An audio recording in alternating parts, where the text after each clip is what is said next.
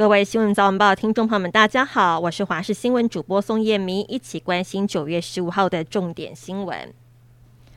今天台湾受到偏西到西南风影响，环境偏干稳定，各地都是多云到晴的好天气。但午后东半部地区跟其他山区会有局部短暂雷阵雨。温度上，日夜温差逐渐扩大，北部低温二十三度，中部东部二十四度。白天之后温度回升到三十二度左右，特别是高雄、花莲、台东、金门都是温度达三十六度或是连续三十六度的高温灯号。整体来说，部分地区温差差到十度之多，早出晚归记得带件薄外套。虽然目前海面上三个台风蛮热闹，特别是昨天生成南马都，目前预报对台湾没有直接影响，但是路径变化蛮大的，可能会在周末外围环流将影响台湾，我们将持续的为您观察。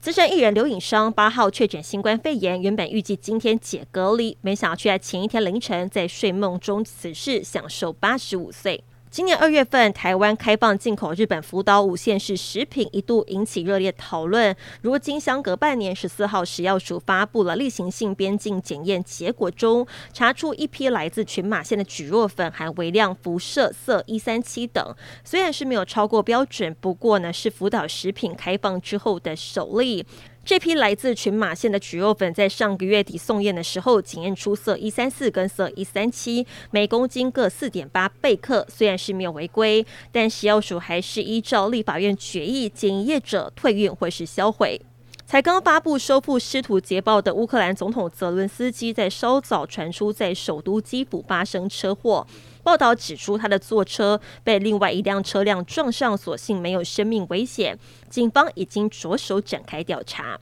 英国女王伊丽莎白二世的灵柩从苏格兰返回英格兰之后，在伦敦白金汉宫停留一晚，在新王查尔斯三世率领弟妹的陪伴之下，从白金汉宫移灵到国会大厦的西敏厅供民众瞻仰。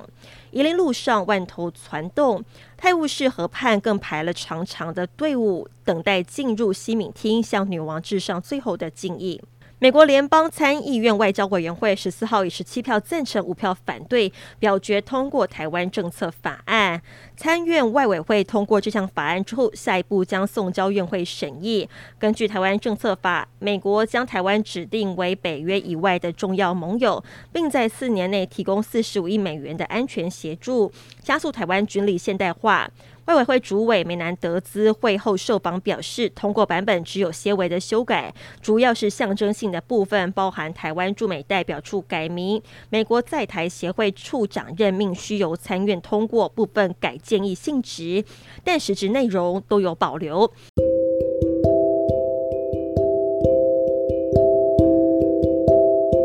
以上是这些新闻内容，非常感谢您的收听，我们再会。